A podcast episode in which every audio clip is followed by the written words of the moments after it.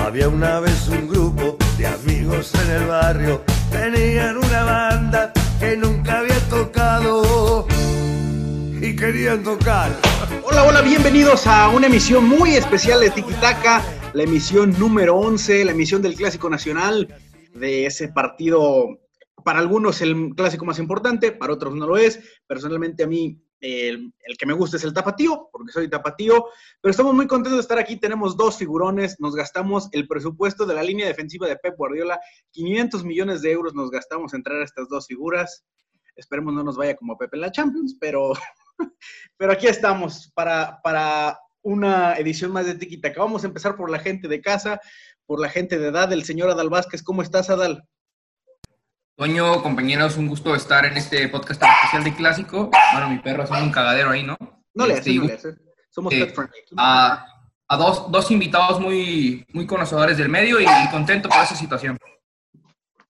También tenemos a Diego el Oaxaco, que sigue con esas pinches greñas de muñeca fea. ¿Cómo estás, amigo? ¿No te mordiste la lengua, amigo? No, no, no, mira, las mías carrullos, porque soy un pinche chocoflan, güey, pero adelante. Ah, qué bueno. No, un placer estar acá una vez más y muchas gracias a los invitados por por fin poder asistir.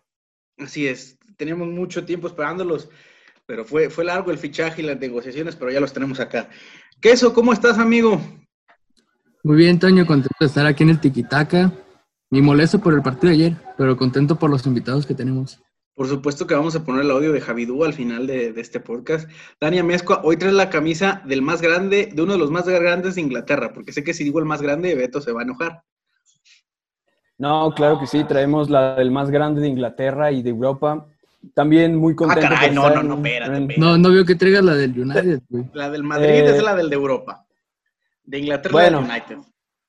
Ah, para gustos colores, pero muy contento de estar en otra edición de podcast y sobre todo contento porque trajimos figuras de nivel mundial, ni de nivel local, ni de nivel estatal, nivel mundial, y costaron un barote. Así es. Vamos a empezar eh, con un hombre que estuvo en el 9 y medio, es un muy buen analista, además de un muy buen amigo, un conocedor totalmente, escribe también eh, en la revista Purgante, el señor Beto González. ¿Cómo estás, amigo? ¿Cómo estás, Toño, amigos del Tiquitaca? Gustado estar con ustedes por fin. Se ha armado la invitación. Estoy muy contento de estar acá con ustedes, con todos los amigos de Tiquitaca, para hablar del equipo que más queremos, del rebaño, y para sacar nuestras opiniones, que estamos muy molestos por lo que vimos ayer en la cancha del Estadio Azteca, por un plan que funcionó a cuentagotas, pero que en general se ejecutó bastante mal y por muchas cosas que giran en torno al Guadalajara que nos preocupan porque es quizá ahora o nunca para el equipo. Así es, toda la razón, amigo.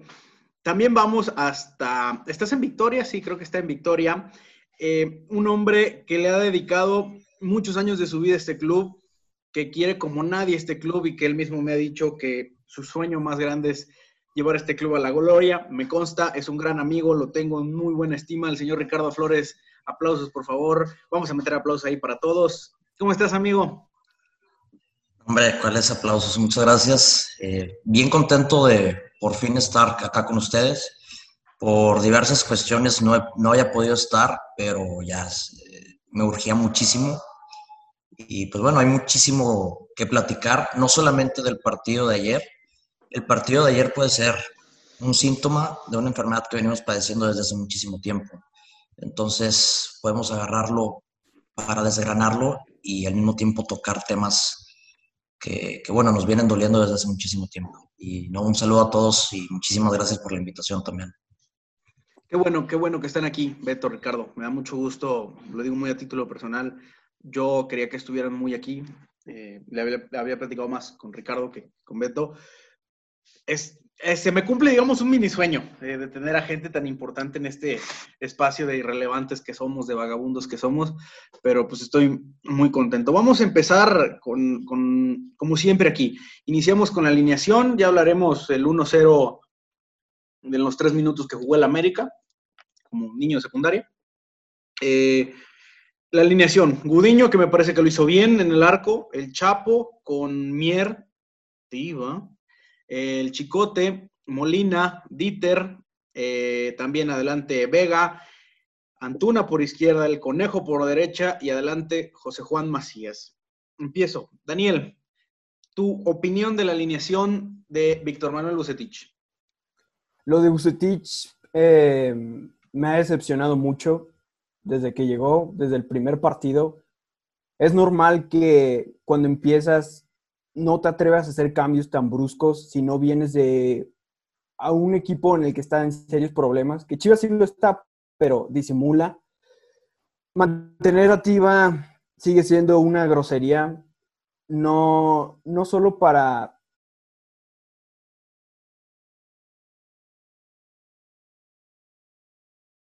Dani.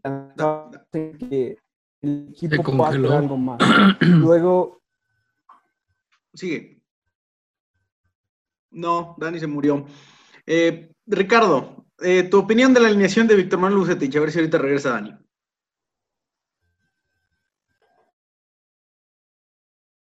Ricardo. ¿Qué? No, no nos escuchamos. Me parecía bastante esperable la, alineación que utilizó eh, ayer. Eh, yo me imaginaba que iba a iniciar Antuna, pero me faltó quizás un poco más de empate en, la colocación de las piezas. Para iniciar, y un saludo a otro gran analista que es, que es Gus Torres, ayer tocó un punto muy importante. Los dos desmarcadores más diferenciales o más importantes de la plantilla estaban en el mismo costado. Y algo que yo agrego, y es algo que, que quería ahondar en ello, es el perfil de los centrocampistas de partida y durante casi todo el partido. Eh, valga la redundancia, eh, teniendo a Dieter por izquierda, eh, pues bueno, es, para mí es la mitad del jugador. Algo que me ha gustado en el partido contra Necaxa, más que nada el primer tiempo, es que le respetó su perfil ideal, tanto para crear mecanismos en salida, con sus recepciones quizás más pegadas a zona de lateral, con esos giros, con esos amagues para quizás cambiar de dirección ligeramente hacia un buen diagonal. Por izquierda, normalmente cuando recibe está viendo ya para adentro. Entonces, tarda mucho tiempo también en, preparar el intento de golpeo para el desmarcador, que aparte está en su perfil, es un pase vertical. Y ya cuando todo eso sucedía, aparte ya los desmarcadores estaban en total desventaja, ya estaban en la zona, no iban a llegar a la zona. Y, entre ellos se cerraban esas vías. Era incomodísimo el, intentar hacer un movimiento para que los, pues bueno, que los encontrara. Y y también el tema de, de, las progresiones en su de esa forma, hasta que Cone se interiorizó un poco al final del primer tiempo, pero pues fue un cúmulo de, perfiles no tan complementarios, porque para mí no era mala idea el plan, quizás ser un poquito más reactivo. Eh, no, no, es para nada negativo eso, aunque ahí podemos ahondar en, en, el tema de mensajes y tal que puede recibir la plantilla, quizás sintiéndose inferiores. No puedo ahondar en eso porque no lo conozco el tema pero si vamos a defender tan abajo como, como creo que lo hicimos durante parte del primer tiempo, pues eh, no, yo creo que las instrucciones quizás pudieran haber sido distintas o las intenciones en este caso, o lo comentaba con ustedes el día de ayer, que no me gustó que los centrocampistas saltaran por el poseedor más cercano sí o sí, con el déficit que tiene, que tiene la plantilla a la hora del, robo o, o de la disputa del uno contra uno prácticamente perdimos todas. Cuando superaban al primer centrocampista que saltara, fuera Molino Dieter, eh, pues ahí normalmente un central saltaba a la, a la espalda y entonces hacía una serie de movimientos que entre esos movimientos pierden mucho espacio se abren muchísimos intervalos, en especial en diagonal para situaciones de pase del rival. Y bueno, son una serie de cuestiones que por un, una un solo error, un solo error de juicio quizás de un jugador o error de instrucción del cuerpo técnico, nos terminó destruyendo, no terminamos compitiendo. Sí, coincido totalmente. Dani, ahora sí estás bien, ya puedes terminar. Ya, eh, otra vez una disculpa em, y aprovecho para mentarle su madre a Telmex. Bueno, eh, la alineación más o menos se, se, repite lo que hemos visto, sobre todo lo de Tiva Sepúlveda, que en mi Twitter ya he hablado muchas veces de de lo que opino respecto a, que él siga jugando. Ayer, este, con el error que tuvo, que muchos lo defendieron, ¿eh? pero No, no, amigos, solapar jugadores no, no ayuda en su crecimiento, al contrario, los perjudicas más.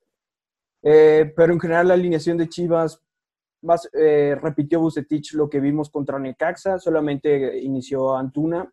Eso sí, el que arranca Antuna y no este ángulo hace que Chivas pierda juego entre líneas y sobre todo hace que eh, Dieter Villalpando pierda un socio al, con el que encontrarse y con el que encontrar este, días de pase, porque se perdieron muchas y sobre todo en las progresiones eh, de Chivas, se dificultaban por eso, porque a veces no había líneas de pase, avanzados muy atrabancados o no había nadie disponible y fue una baja muy sensible la de Angulo.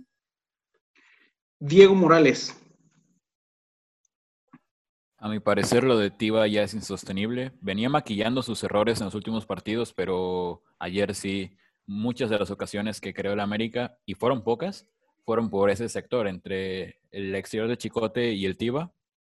Macías también me parece que se comentaba, me parece, el podcast contra Necaxa, que tal vez Macías no es que estuviera en mal nivel, sino que se le arropaba mal. Pero ahora siento que es más notorio su falta de, no sé si concentración, su falta de, de juego asociativo, que es más clara, pero que parecía venía mejorando. Sin embargo, ayer volvió otra vez a parecer desconectado, al igual que Chofis cuando entró.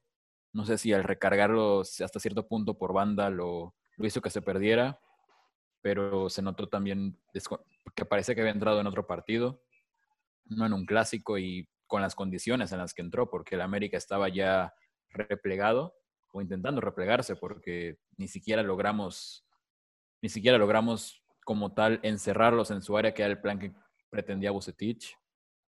Lo de Antuna y Angulo también me parece que cuando más intentó con Antuna fue en el segundo tiempo, que fue muy distinto al primero, desgraciadamente. Antuna no. Al tener al América tan encerrado ya, Antuna no podía ganar en su, con su velocidad, que es algo de lo que más lo caracteriza.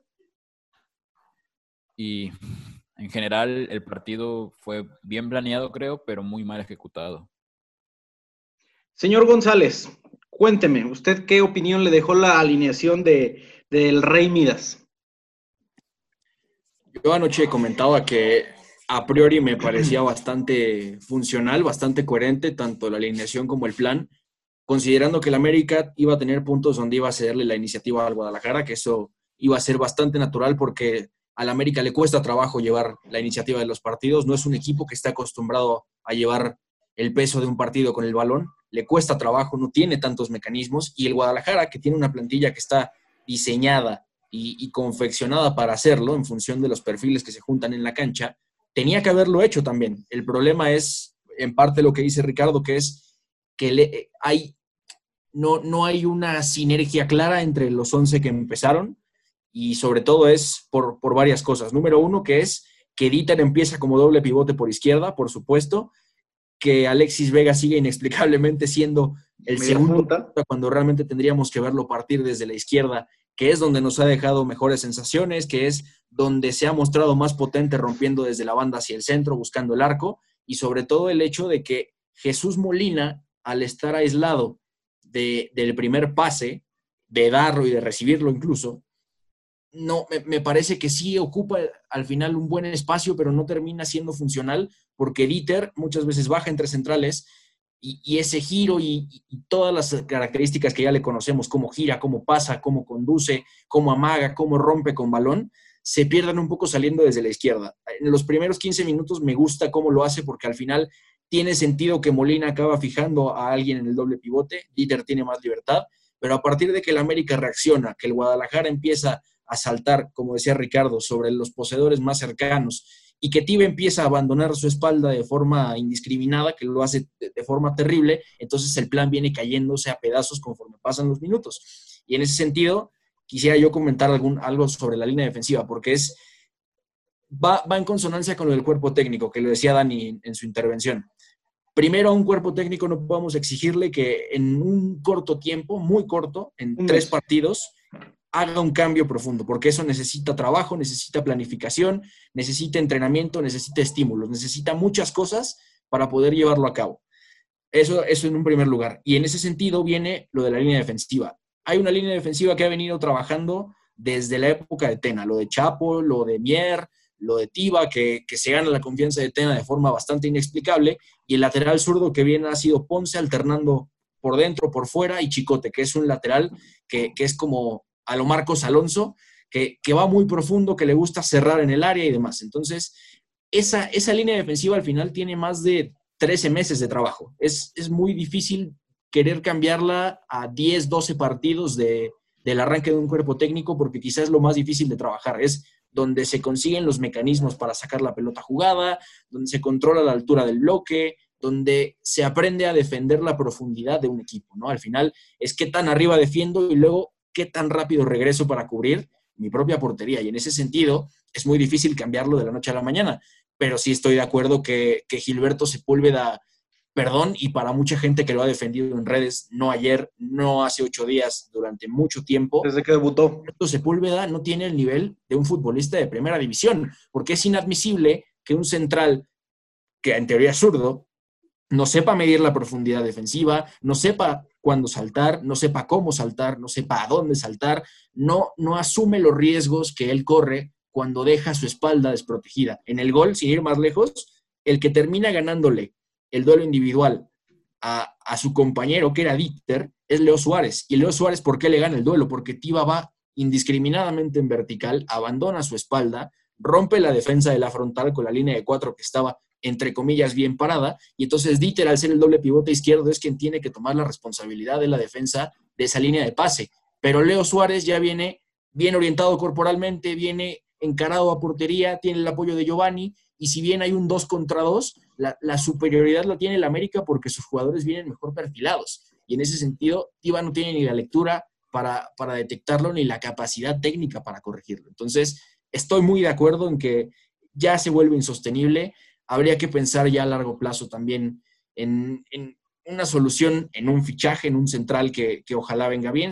Podríamos hablar de Johan Vázquez en algún momento, que es un central zurdo, que por cierto los centrales zurdos son un mercado micro, Mínimo. reducidísimo. Mínimo. Los centrales zurdos prácticamente no existen y los que existen son muy codiciados porque te ayudan a sacar la pelota limpia si tienen buen dominio de balón y porque aparte son centrales que normalmente van a ayudarte a proteger bien al lateral. Si abandona la espalda, si no llega a regresar bien, si llega a fallar en un pase. Es decir, hay posibilidades que igual y mucha gente podemos ver de fuera, que igual en el cuerpo técnico se han trabajado, pero me parece que entre falta de recursos técnicos, entre falta de trabajo en algunas cosas y entre lo difícil que es aceitar ciertos mecanismos, no se han dado. Entonces, eso explica por qué el plan sale mal, a pesar de haber tenido ratos positivos, los primeros 15 minutos, hasta el gol quizá, después se desbarata todo por completo.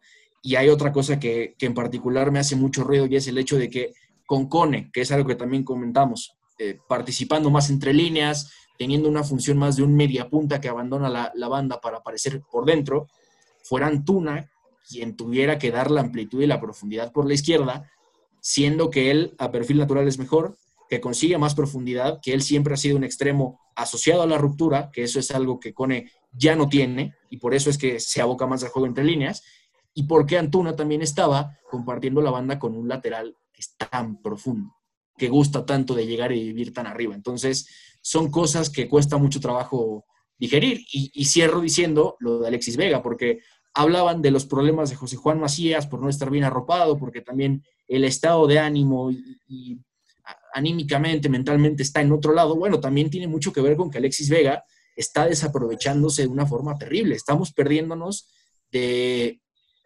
de los mejores momentos de Alexis Vega en el fútbol mexicano por cerrarlo a una posición de segundo punta, por enfocarlo a un rol que muchas veces, sin un creador como Choff, lo, lo orilla a, a recoger pelotas en la base y a tocar, a dar apoyos que él por naturaleza no va a poder dar. Y por más que se insista, es posible que nunca lo logre. Entonces, es muy complicado, el embone no termina siendo correcto y, ya para dejar ahí también la pelota botando, habría que hablar de, de la carta fuerte que, que, tiene Buse, que es la dirección de campo, que tanta preparación de partido le da posibilidades de corregir escenarios, que al final ayer me parece que se queda muy corto y, y esa carta ganadora que le vimos en Querétaro, en Monterrey, mucho antes también en su carrera, pues no apareció. Entonces, muchas cosas complicadas que, que no terminamos de entender, pero que hay que explicar porque un clásico no se gana con huevos, se gana jugando bien al fútbol y jugar bien al fútbol es tener un plan y ejecutarlo bien, y eso no lo hizo el Guadalajara en la cancha del Estadio Azteca. Totalmente de acuerdo en todo. Ya me tocará hablar y, y diré mis, mis, ideas. Adal, y cerramos con queso. Eh, bueno, para empezar, a mí la alineación no me gustó porque, bueno, yo lo he dicho todo el torneo. Eh, lo de Tiva es, es garrafal, cómo juega, cómo le ganan la espalda tan fácilmente. Y ayer se vio claramente cómo lo regaló mucho espacio a la América. De hecho, hubo una jugada en el segundo tiempo. No recuerdo quién, quién tiró, pero el Tiva se abre, o sea, le deja un, campo muy, muy grande a, un jugador de América, no recuerdo quién era. Por ahí le pega y se, va desviado. Eh, también no, no, entiendo lo de, lo de Vega, que sigue jugando 10, como, como todos lo mencionan ya. Yo creo que Vega tendría que arrancar desde la izquierda. Y también me parece es increíble el, nivel que trae el Cone, que ni siquiera un cambio de juego puede dar decente, eh, lamentablemente. Y yo creo que Buse planeó un partido, pues un partido para, para atacar los espacios de la América. Lamentablemente no salió como, como él hubiera querido, pero yo creo que, que si hubiera iniciado por ahí el 10 de, titular, yo creo que el partido hubiera sido para, para más campos de, de la parte de, de, Guadalajara. Bueno, lo de 10 yo creo que, me pareció bien también. Eh, hizo un buen juego a pesar de que mucha gente lo, lo putea. Pero bueno, esperamos que, que ahora ya se haya dado cuenta de, de, los grandes errores que Chivas comete y, empiece a moverle a, la alineación ya, ya para el siguiente juego, porque si no, de plano, eh, en el repechaje yo creo que nos van a eliminar a la primera. Eso. De la alineación, pues repitió la misma contra Necaxa prácticamente, no hace el cambio de Antuna. Y también lo mismo que todos decimos, que es insostenible que el tío Sepúlveda siga de titular y que, que feo se desaprovecha a Vega de media punta. Hombre de pocas palabras. Hombre de pocas palabras, el buen queso. A ver, yo ayer nunca terminé por entender el plan. Eh, lo que mencionan, o sea, están condenando a Antuna perfil cambiado, donde es evidente que no va a sacar mejor el centro.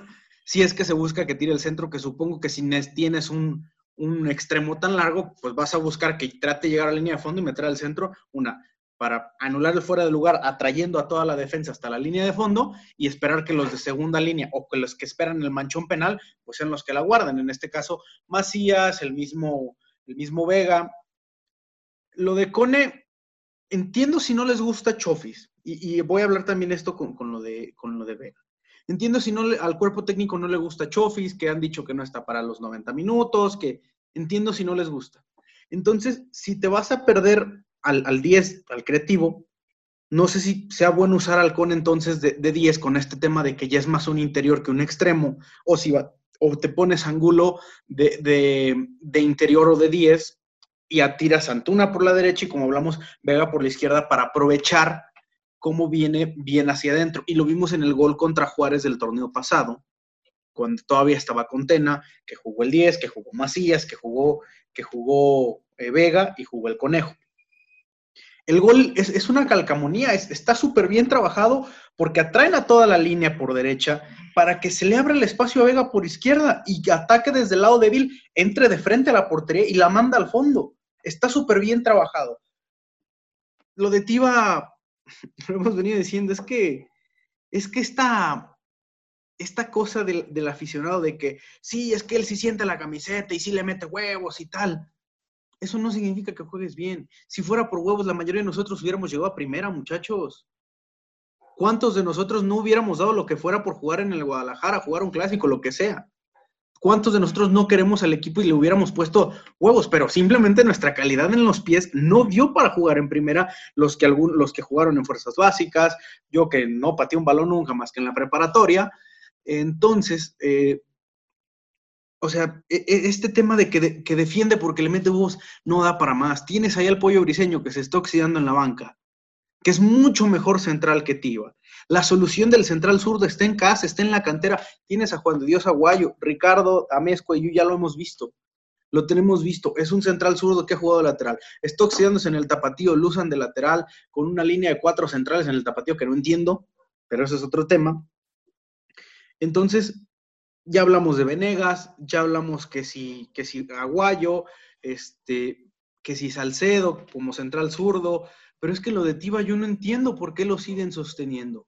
No sé si es porque sea el del agrado del aficionado, si es porque el Tata habla muy bonito del Tiva, que dice, que, dijeron que, es un muy buen jugador. Dijeron lo que todos sabemos, que es bueno defendiendo el uno contra uno, que es bueno en ataque directo. Eso fue lo que dijo, lo que dijo, lo que dijo el Tata. No dijo algo que no sepamos. Todos sabemos que es bueno en eso el, el Tiva. Ayer a campo abierto lo vimos sufrir. A la primera campo abierto fue, y fue donde se ganó la, amonestación al minuto 4. Minuto 4 ya estaba amonestado porque no supo defender a campo abierto. Y siendo el central zurdo, como mencionaba Beto en su intervención, tienes que saber medir la profundidad. Ahora, en la del gol, salta indiscriminadamente cada que puede y rompe la línea. Como central nunca saltas. Y si saltas vas a recuperar la pelota. Así de sencillo. Si tú saltas de la línea es porque vas por el balón. Y si no, mejor no saltes. Si no la vas a recuperar, no saltes. Aguanta y párate en la frontal. No sé si sean problemas formativos, no sé si sean temas de que Tiva ya no va a crecer. Yo creo que todavía puede crecer. Creo que necesita quizá un cuerpo técnico que le ayude a pulir estas falencias. No sé si este cuerpo técnico sea el correcto.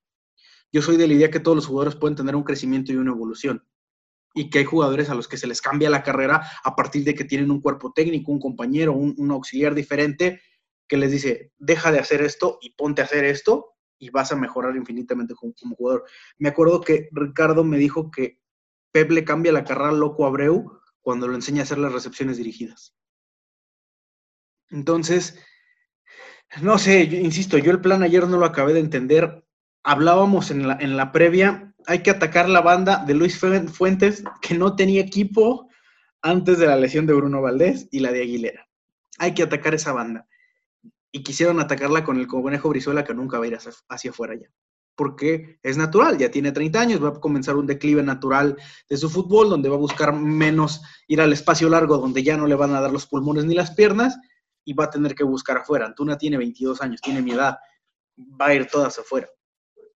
Entonces, Creo que ayer se falló en eso. Insisto, si no les gusta el 10, pues no importa que no lo pongan de titular, pero al menos intentas poner a alguien y no matas a Vega de media punta, como dicen, que lo estamos matando, tirando apoyos que no te, tiene que tirar porque no puede, eh, bajando a recibir a la base donde, por más técnico que sea, pues no, él no es un creador de juego.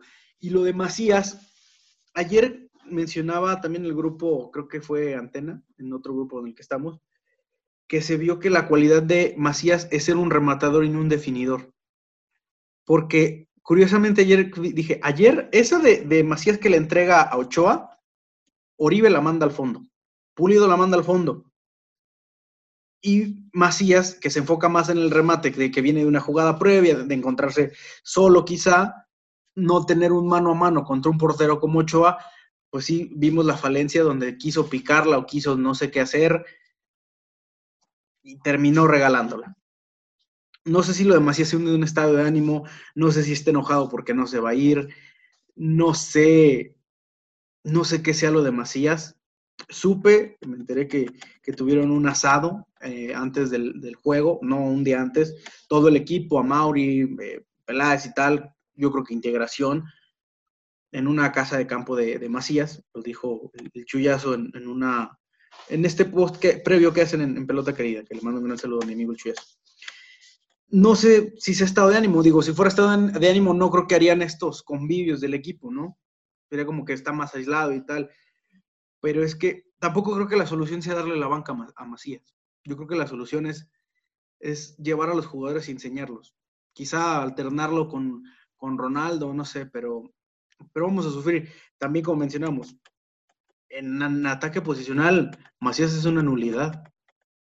No, no, se aísla del juego y termina por no pesar, pero yo terminé muy enojado anoche, muy enojado, pero en el sentido no de romper cosas, y mentar madres, sino de ese enojo tranquilo donde no quieres hablarle a nadie y, sabes que, que, pues no queda en tus manos y, y, que por más que hablemos aquí, pues no, no lo van a hacer allá y, eso nos, va a llevar a otro tema, que, vamos a hablar de, Macías.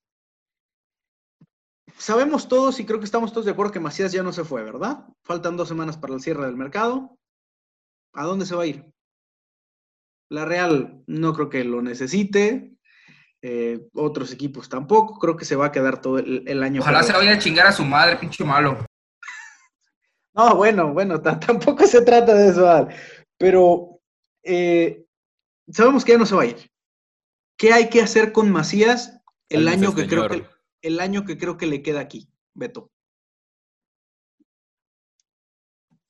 Es muy complicado, sobre todo porque José Juan Macías siempre ha sido un delantero que dependió del entorno. Es un, es un delantero que necesita mucho soporte. Y un ejemplo muy claro fue qué fue lo que pasó cuando estaba en el León de Ignacio Ambriz, donde tenía un soporte distinto con Luis Montes detrás, con un equipo que no era el mismo atacando en posicional que ahora, que es uno de los mejores de la liga, pero que, estaba aprendiendo, que estaba llevándose de la mano con Ambriz, con Fernando Navarro cerrando, con, con mecanismos en banda y por dentro que le permitían ser ese delantero que se botaba hacia la banda y podía ofrecer ciertos apoyos. Pero el Guadalajara, entre todas sus contradicciones y entre lo que nunca acaba de encajar y entre lo que no van a hacer estos cuerpos técnicos que conocen el medio, que es el argumento más burdo y, sin razón que puede existir para designar un cuerpo técnico, es, es que Macías no, no, no está capacitado para hacerlo. Y, y en el Guadalajara, con estas condiciones, él termina reducido al delantero que por formación siempre ha sido, que es un delantero rematador, un delantero que, como varios en la liga, como muchos mexicanos, a excepción de Raúl Jiménez y, mm, creo que quizá ningún otro, es dar apoyos. No puede, no puede hacerlo si no tiene un soporte que le ayude. Y eso también lo vimos en el Mundial Sub-20 de Polonia el año pasado, con Diego Ramírez al, al mando, ese 4-4-2 súper rígido, no le daba ni un buen socio en punta, en banda había muchas, muchas dificultades con decir que Diego Lainez jugaba a perfil natural, o sea, como extremo, que eso es algo que directamente lo, aísla del circuito, simple y sencillamente es matarlo directamente, entonces él también se perdía y él también tenía que descender, y cuando descendía entonces la selección mexicana sufría muchísimo. No ganaba juego directo, no ganaba segundas jugadas, no ganaba en, términos asociativos, no podía viajar junta. Es decir, José Juan Macías, si no tiene un entorno que le ayude, va a restarle al equipo más de lo que puede sumar.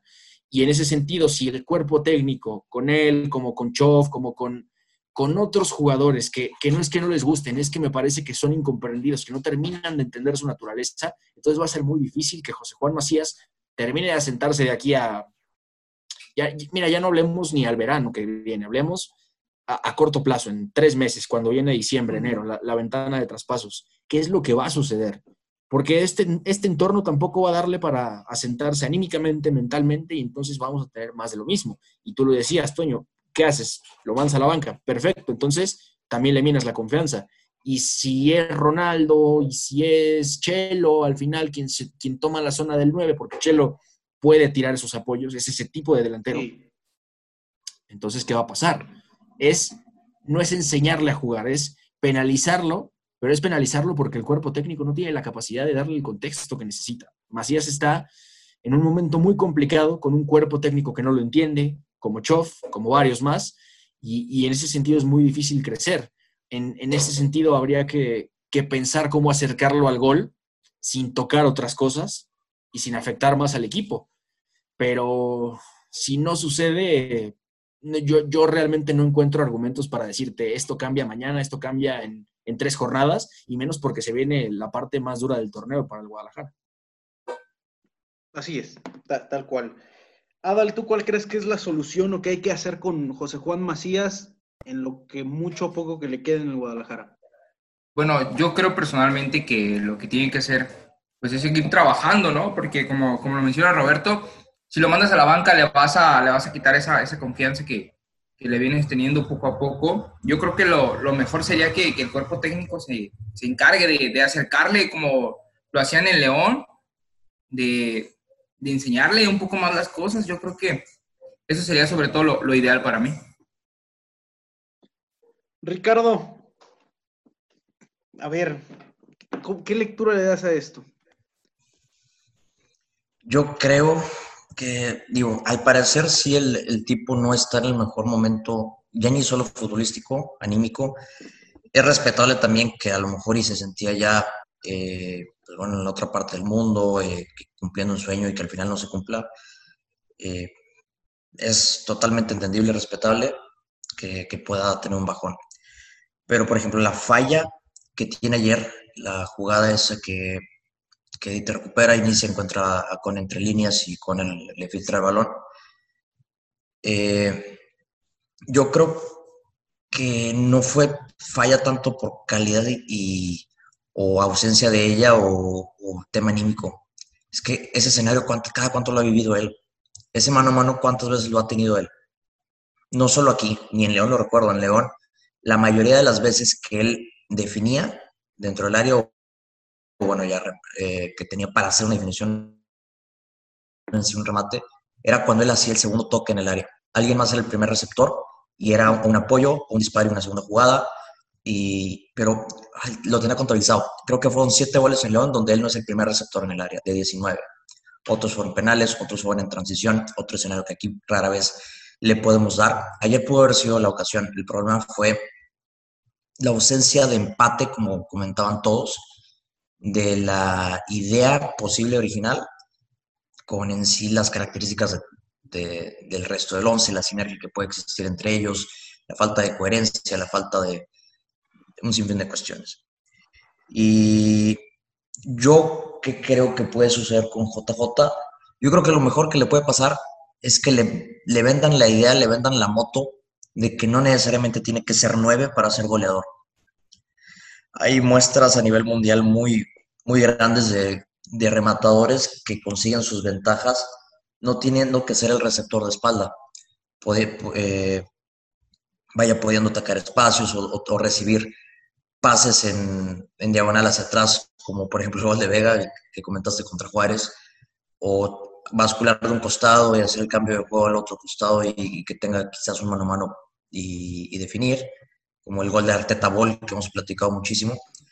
Eh, y hay, bueno, hay un sinfín de, de cuestiones que, que, se podrían intentar, que, no, que creo que las intenten no, pero es que el Guadalajara está lleno de dudas. Ya ni siquiera en tema ya institucional, que es otro tema que creo que vamos a tocar, eh, ya en cancha, el Guadalajara no sabe muchas cosas de lo que quiere.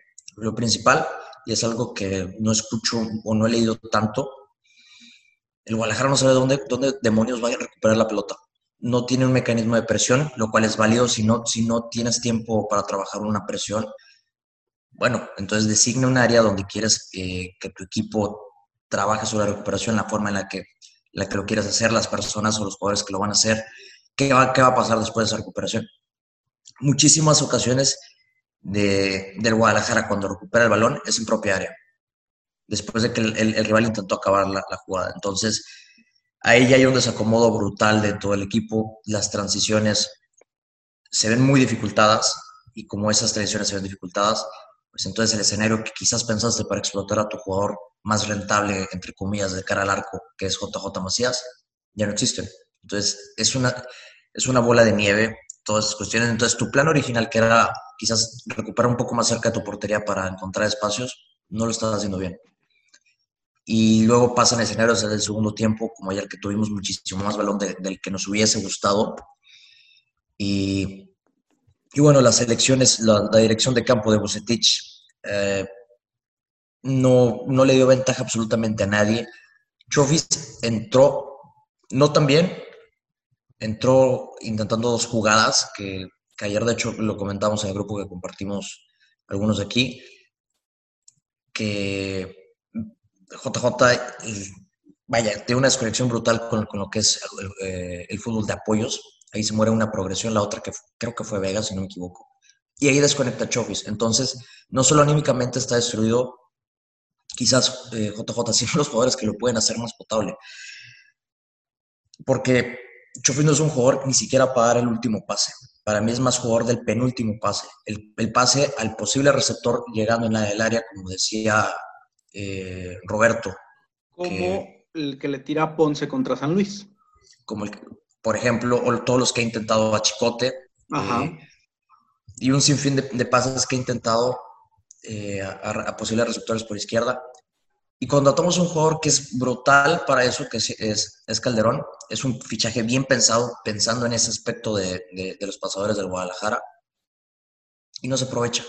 No, eh, y no se aprovecha porque, una, aparte de que no inicia López, ni cuando iniciaba López, López podía llegar a, a ese, esa zona, el half space, en ventaja porque cuando intentaba los apoyos para poder estacionarse en esa zona, poder enganchar quizás en su perfil natural y buscar ese pase o el engaño al pase de, del, del, costado derecho, pues nunca pudo, nunca pudo llegar a esa zona. Entonces, hay, un, hay una falla total en cuerpo técnico, seguramente también la plantilla, cómo se, cómo, cómo se reconoce a sí misma, creo que también puede haber una falla ahí. Y eso repercute totalmente en los definidores que podemos tener, que en este caso serían Vega y JJ. Para terminar mi punto muy grande, que perdón si me extendí. Va a durar tres horas yo, este podcast, güey. No más. Eh, quizás yo usaría a JJ como pues, delantero de banda, no en un extremo, porque no lo son. Es un segunda punta de, en banda. Y yo ya vendría pensando o en Chelo, como nueve de apoyos, o Vega. Inicia Cisneros con el tapatío, ¿eh? va a jugar ahorita eh, contra la Jaiba. E inicia Ronaldo con el tapatío. Inicia Oscar Macías también con el tapatío. Es contra Alebrijes, güey. No es contra la Jaiba. Ah, sí, cierto, güey. En otro lado. Eh, queso, a ver, decías que ya dijeron todo. ¿Tú qué vas a decir, Queso? oh, pues siento que, que a, a este Macías no le ayuda a nada el sistema que tiene Chivas con León se veía muy diferente. También, se nota también en Gigliotti. Porque ahorita Gigliotti está como más o menos figurando con León. Y ahorita Macías se nota que le hace falta ese, ese juego que tenía con León. Claro, como decíamos, los futbolistas de son pocas palabras. Los futbolistas necesitan de contextos. Tal cual. Oaxaco, ¿tú qué harías con José Juan Macías y terminamos con Daniel? Sinceramente, a como vamos, creo que hasta la opción más viable es venderlo. Hace poco salió una publicación de Transfer, Transfermarkt donde decían que Macías es el octavo centro delantero sub-20 más caro del mundo actualmente. Y si deja de brillar como lo está haciendo, siento que ese precio se va devaluando. No me parece que mandarlo a la banca sería quitarle la confianza que se le tiene, sino más bien buscar soluciones a nivel, a nivel general por todo el equipo. No es nada en contra de Macías, no es nada personal, obviamente, ni conmigo, ni estoy seguro que ningún aficionado o incluso compañero, miembro del cuerpo técnico. Pero si no te está funcionando un jugador en tu sistema general, pues o le enseñas a cómo funcionar o lo tratas de adaptar, lo cual va a tardar mucho tiempo y siendo que el Guadalajara actualmente no tiene ese tiempo, o buscas otra solución de momento sí, Macías es parte fundamental del equipo. A mi parecer es el joven mexicano en la liga con mejor proyección, que sí tiene sus carencias muy notorias actualmente, sobre todo por el sistema que, con el que se maneja. Pero si, a cómo vamos, o se le enseña de inmediato y aprende, o me parece que vamos a un callejón sin salida actualmente. Daniel, tú querías con JJ. Bueno, que después de todo lo mencionado eh, eh, sobre Macías, he escrito mucho sobre él y pienso que es un jugador que lo caracteriza la resiliencia. Es un jugador que a pesar de, de las carencias que suele tener, siempre trata de mejorar. No dudo que él pueda mejorar algún día en su juego de apoyos, que sea un mejor delantero en ataque posicional, pero en este momento no lo es. Chivas y Macías podría decirse que son alérgicos el uno al otro. Primero porque Macías no le aporta nada al ataque posicional de Chivas y Chivas no ayuda a Macías dentro de lo que cabe a darle oportunidades de gol, a darle ventajas. No, no le ayudan. Ni Macías ayuda a Chivas, ni Chivas a Macías. Entonces, ¿qué puedo hacer con un delantero que no me está ayudando a mí? ¿O qué puede hacer el equipo por mí que no me está ayudando? ¿De quién es la culpa? Claramente es la culpa de los dos y sobre todo también el cuerpo técnico tiene mucha injerencia en el nivel de sus jugadores y en el nivel de aprendizaje que ellos llegan a tener. ¿Por qué? Macías es un jugador que, lo, como ya dijeron, que lo formaron como rematador. Él nació siendo un rematador. Y en Chivas vives contextos que no has vivido y que probablemente en los entrenamientos desconozco, pero visto, visto lo, visto en los partidos, no, no parece que lo entrenen mucho. Pero en León figuraba, y todas las personas lo saben, porque tenía detrás a la maquinaria de León con Navarro, con Montes, con Meneses, con Campbell, y lo ayudaban a llegar a, la portería con ventaja, a rematar fácilmente, lo ayudaban muchísimo. Y aquí en Chivas no lo estamos ayudando y me parece un poco triste que estemos desperdiciando al probablemente el mejor delantero de los últimos años que ha pasado en Chivas, con permiso de Don Pulido, el más crack. Pero no sé, sinceramente ahorita pienso que Matías es un, un caso perdido, pero ahorita no podemos hacer nada por ello. Eh, bueno, un jugador muy interesante que, que, se puede fichar a futuro para trabajarlo para el ataque posicional, creo que es Santiago Muñoz de, de Santos. Supongo que podría venir a un precio asequible, pero es cuestión de tiempo y es pensando un poco más a futuro, porque todavía se tiene que seguir trabajando con Macías y con los delanteros que, que hay, porque no sé qué también esté Chivas en estos momentos como para para pensar en fichajes? Pues, ok, terminamos con, eso de, de, Macías. Mi opinión es que yo como todos, yo no creo que mandarlo a la banca sea la solución, porque pues es condenarlo, como decimos, es terminar la confianza, la poca o mucha que le pueda quedar. Creo que yo es un, es un excelente futbolista, no me queda ninguna duda, que en calidad es, es increíble pero como mencionamos, no, el sistema de Chivas no está hecho para que él brille, porque Macías no es autosuficiente, en ataque posicional es una nada, en León tenía otro contexto, que eso es, eso es vital. Insisto, los futbolistas necesitan de contextos, y si no los tiene, pues poco va a brillar. Es cierto, ir pensando en Chelo, quizá como este delantero de apoyos, como en el mismo Ronaldo, lo que decía de, Muñoz, que lo he estado siguiendo un poquito en, en. Este, lo, he estado viendo un poquito. Creo que es muy bueno en ataque posicional. No sé quizá qué le podamos, digo, ahora con que ellos tienen a Gael Sandoval y que está a préstamo, quizá te devolvemos a Gael y échanos a, Muñoz. Entonces, Habrá, que buscar qué se puede hacer. Insisto, no, creo que la, banca sea la solución tampoco. Creo que, como mencionaban, él es el cuerpo técnico que no sé si entienda Macías. Seguramente yo creo que le pueden dar a lo mejor algún partido de banca, pero yo creo que sería más importante el trabajo día a día con él, porque si llega a Europa sin saber tirar un apoyo, lo vamos a tener de regreso más tarde que temprano, más pronto que tarde. Entonces, creo que si él quiere ser un delantero top, que estoy seguro que quiere ser y que puede serlo en Europa, creo que también tendría que aprender a trabajar. Así como supimos que trabajó lo de los tiros libres y los penales con Ramón Ramírez, pues empezar a practicar este tema. Morales. Ah, sí, de Ramón Morales, perdón, perdón. Es que vi Ramírez ahorita, güey, aquí en la compu. Y... Ahorita que dices eso, no. En la semana Ramón Morales subió un video, ¿no? Que estaba haciendo con tiros libres con Macías, algo así. Sí, estuvo practicando esa parte, estuvo practicando tiros libres con, Ramón, con Ramoncito, con el Capi.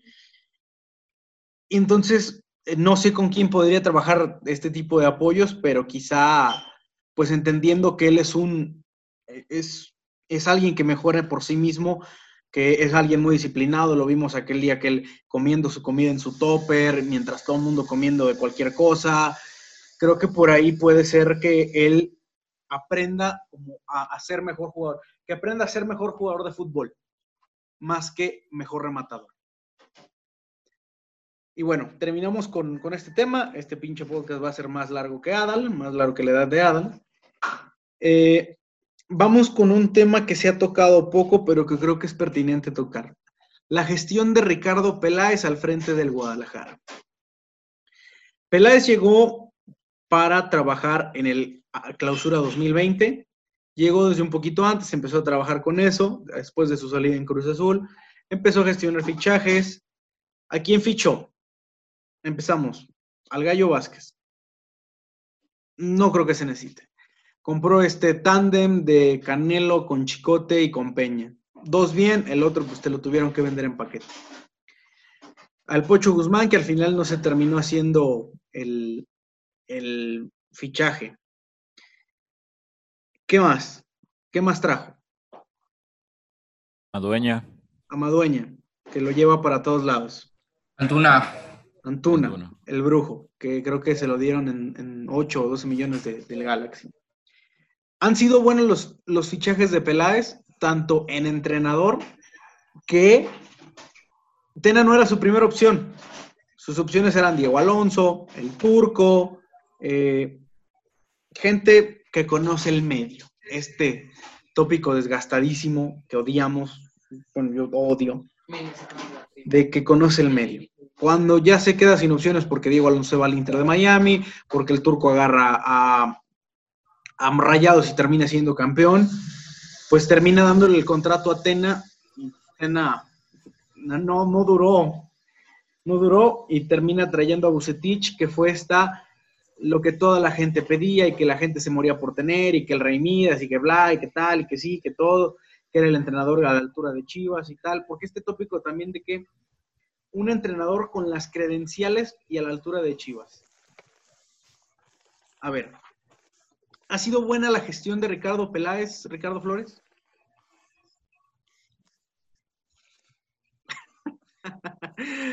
A ver, No, no creo que haya sido bueno, no, en lo absoluto. Yo creo que eh, ha hecho las cosas sin una, pla- una planeación aparente, sin un análisis de, de las verdaderas necesidades de, del club. No, no creo que tengan en, su panorama, en su scope, eh, lo que realmente le ha dolido al Guadalajara durante los últimos mínimo tres años. No creo que ni siquiera lo consideren.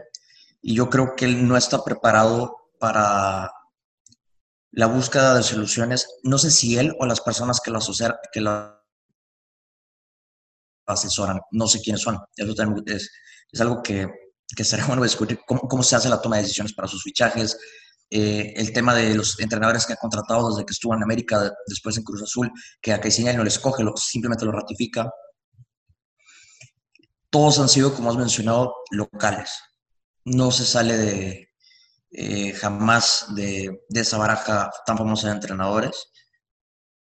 Y hay un problema para el Guadalajara. El Guadalajara no requiere soluciones locales. El Guadalajara requiere muchísimo intervencionismo, muchísimas soluciones eh, desde creadas desde la pizarra, también desde la metodología de trabajo para soluciones individuales, para mejoramiento individual y, en sí muchísimo trabajo de análisis. Eh, he visto mucho el ejemplo esta semana del Independiente del Valle, que ellos son, eh, el proyecto de ellos inicia con la coalición de gente que venía de la Spar Academy, es decir, de, la, de uno de los proyectos más ambiciosos en, cuanto a, análisis, investigación, metodología de, del deporte, no solamente el fútbol. Eh, pues bueno, lo enfocaron en, en, su club y ahorita pues estamos viendo los frutos, tanto a nivel de juego como lógicamente de resultados. Y es algo que aquí en México se, tiene mucho miedo. Y entiendo por una parte de que, bueno, es que nosotros ganamos de esta forma. El problema es que no se tiene un, real, una real noción de por qué y cómo y de qué forma y si es repetible la forma en la que ganamos antes. Entonces, yo creo que si Peláez va a querer tener una gestión exitosa, va a tener que reconocer que las cosas que le pudieron haber funcionado tanto en América como Cruz Azul, si es que podemos decir que le funcionaron, aquí no son repetibles. Somos un club literalmente único en el mundo. Hay otros que se parecen, eh, los clubes hermanos como el Athletic Club, pero somos únicos. Tenemos una restricción de mercado muy obvia y esa restricción de mercado nos hace también tener esas falencias ya en cuanto a escenarios que el, que el rival nos puede proponer y nos va a proponer, porque en nuestro estatus, las muestras inmediatas eh, también ayudan a que el rival nos dé más balón del que a nosotros nos gustaría, del que estamos acostumbrados, del que nosotros queremos. Y al final día tampoco se trabaja para ello, ni emocionalmente, ni tácticamente, ni, ni muchísimo menos, eh, pues bueno, metodológicamente. Hay que primero convencer al club qué es lo que nos duele, por qué tenemos que trabajar por esa vía.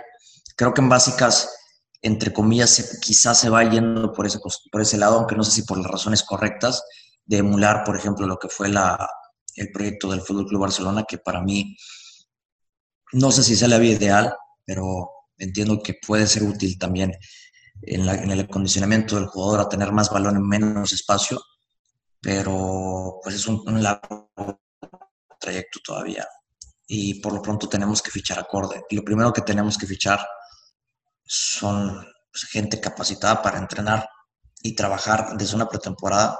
Estos escenarios que, que bueno, son terroríficos, en especial de local. Eh, me pasaron una estadística o una serie de estadísticas de los últimos partidos de local del Guadalajara. Era brutal la diferencia. En los partidos que tuvimos más posesión, fue donde pues, la mayoría, si no todos los que tuvimos posesión, era como no sé, bueno, quizás un 95%, 80% de los resultados fueron adversos, tanto empates como, como derrotas en casa cuando tuvimos más posesión.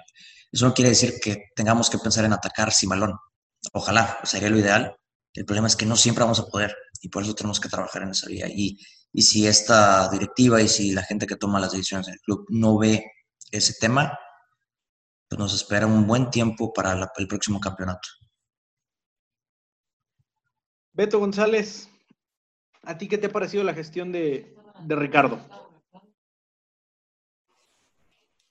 Cuestionable, cuestionable y lejana a resolver las necesidades del club, porque al, al, tener que depender solamente de futbolistas nacionales, futbolistas mexicanos, evidentemente también dependemos de cómo se dan sus procesos formativos, de qué es lo que se hace en la academia, de qué es lo que se hace en otras academias, que al final eso es también un producto que compra el Guadalajara, el jugador mexicano que, llega a rendir en otro contexto, que llega a rendir en otros clubes, que, llega a rendir incluso en otros países como lo fue abrir al túnel Galaxy, como está haciendo Efraín Álvarez ahora también allá en Los Ángeles. Y, y, es el hecho de que al depender de esas cosas también se depende irremediablemente de un sistema que en México no funciona y es el sistema formativo. Realmente los clubes han abandonado las bases, han abandonado las fuerzas básicas, se, ha priorizado otro tipo de cosas, ¿no? Que, que, no está mal traer extranjeros, que es lo mejor que le puede pasar a la liga, porque eso aumenta muchas cosas y demás y demás, y aquí no vamos a discutir eso, pero no se ha llevado a cabo ese proyecto donde realmente haya una formación de jugadores, ¿no? ¿Por qué? Porque faltan formadores y los formadores buenos que hayan, entonces están en una situación muy complicada a buenos metodólogos en clubes como universidad les ha ido terriblemente mal porque no los comprenden, porque es, es muy sencillo descalificar lo que no se entiende antes que querer entenderlo. Y sucede con muchas cosas en el mundo del fútbol, en muchos países, y en el Guadalajara pasa muy sencillamente con dos nombres, con, como Javier López y Iter Villalpano, sin ir más lejos, ¿no? Pero al final me parece que, que con estas condicionantes en mente, con todas estas restricciones, entre que Peláez no, no ha tenido, y, estoy completamente de acuerdo con Ricardo, no, no sabemos quién lo asesora y que posiblemente la gente que lo asesora no, no tenga estas cosas en mente como para diseñar algo coherente, que Peláez está buscando repetir los modelos que tuvo en América y en Cruz Azul, siendo que somos un club específico, único, quizá lo, más único en, en América y posiblemente en varios continentes juntos,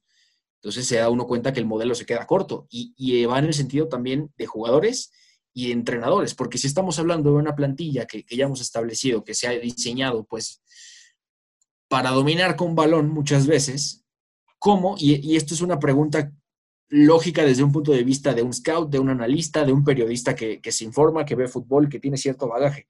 Tú tienes una plantilla diseñada para dominar determinados tiempos y determinados partidos con balón, ¿por qué te esmeras en traer entrenadores que son, sí, de tu baraja, de tu agenda, pero que históricamente se han conocido por ser entrenadores que plantean un fútbol completamente distinto, que se repliegan atrás, que se enfocan a presiones, que son reactivos, que se enfocan a contragolpear y atacar los espacios del rival a partir de ceder la iniciativa, de no tener la pelota. Es, eso es algo cuando menos chocante y, me parece algo bastante evidente de ver a, ojos de cualquier persona que haya visto fútbol de forma sostenida. Es, es algo bastante notorio, ¿no? Y en ese sentido, cuando se ha buscado salir al mercado exterior por entrenadores, pues el propio club lo ha bloqueado. ¿Por qué? Porque hay un miedo a, a romper la línea, porque hay un miedo a probar nuevos mercados y nuevas metodologías que en otros países, en otros clubes que no tienen estas restricciones, han funcionado muy bien. Miguel Ángel Ramírez en Independiente del Valle es un gran ejemplo.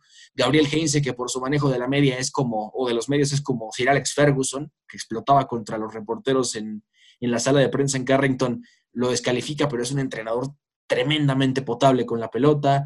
Pablo Guede, que era uno que nos hubiera gustado mucho, se fue a Tijuana con un proyecto ambicioso que, se cayó a los dos días por ciertas indisciplinas.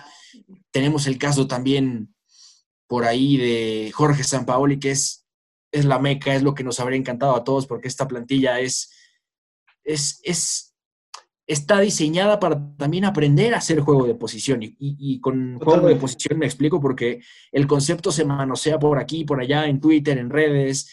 Gente que no, que no entiende en los medios de lo que está hablando también lo usa por usarlo. Y es el juego de posición entendido no como una manera de, tener la pelota y y de tocarla por tocarla. Es ordenarse a través del espacio, ordenarse a través de las desventajas que le creas al rival, de ocuparle espacios a la espalda de las líneas, pero esto no es un estilo de jugar al fútbol, es una forma de, educar al futbolista para que aprenda a jugar. Y, al final, Jorge Sampaoli habría logrado eso con esta plantilla. Pero entre Peláez, los asesores, el propio club, en ese miedo de romper la barrera del mercado y de, de darle un giro y de más o menos volver a la línea que tuvimos con Matías, entre 2015 y 2017-18 es, es lo mismo. Y es, al final, es, volvemos al tópico absurdo de un entrenador que conoce el medio no va a darte una solución, y menos si no ha tenido una prueba metodológica y, práctica que lo haya llevado a hacer lo que demanda el Guadalajara. Entonces, Peláez se me queda corto en absoluto. Totalmente es, es, un, es un director deportivo que, que ha estado al mando de dos clubes que le pedían cosas distintas, que el Guadalajara va a pedirle algo tan específico que, es, es, más posible que un director deportivo no sea capaz de hacerlo y que por eso en su momento el propio Mati fue una suerte de manager. Por eso él, él que entendía lo que necesitaba para su plantilla, lo que entendía para, para el club, las necesidades que habían, él podía resolverlo. Y estamos más cercanos a necesitar incluso un entrenador con esa capacidad de manager que un director deportivo, y más como Ricardo Peláez. Entonces, tres strikes para, el director deportivo que realmente está abstraído de la realidad del Guadalajara. Rafael Queso, ¿cómo estás? Cuéntanos. Bien, amigo. no, pues yo siempre he dicho que jamás he sido de mi agrado Peláez. Siento que es una figura que se le sobrevalora mucho en los medios. Y pues creo que la afición creo que le debe exigir más a Peláez porque pues, fue el que trajo los refuerzos y el que armó todo este plantel. Pocas palabras. Diego Morales. como el Jorge Campos, güey. Diego Morales. Pues mira, desde que llegó Peláez se sabía que lo que iba a hacer era primero un fanservice que quedó totalmente demostrado al dejar a Atena porque venían ganando partidos, aunque, aun cuando el funcionamiento no era el mejor. Luego con la llegada del Gallo y del Pocho Guzmán, que eran jugadores que definitivamente no, eran necesarios y siguen sin ser necesarios. Uno sigue acá, el otro por circunstancias ajenas no se pudo dar. Pero aunque estuviera, me parece que no sería la solución en absoluto. Se fichó a medio a jugadores con promesas como Calderón, como Angulo, que a mi parecer sí fueron buenos, pero siguen sin explotar totalmente otra vez por directores técnicos que son no acordes a lo, a lo que a los futbolistas que tenemos. Y si sigue con esa excusa de contratar directores técnicos del medio local, pues nunca va a obtener resultados diferentes. Aquí ningún mexicano me parece, o no se me viene a la mente, alguno que sea caracterizado por un juego como pretende ser el Guadalajara o como se busca a través de los jugadores que contrata. Y si siguen esa línea, pues me parece que, como dijo Roberto, tres strikes cantados y para afuera.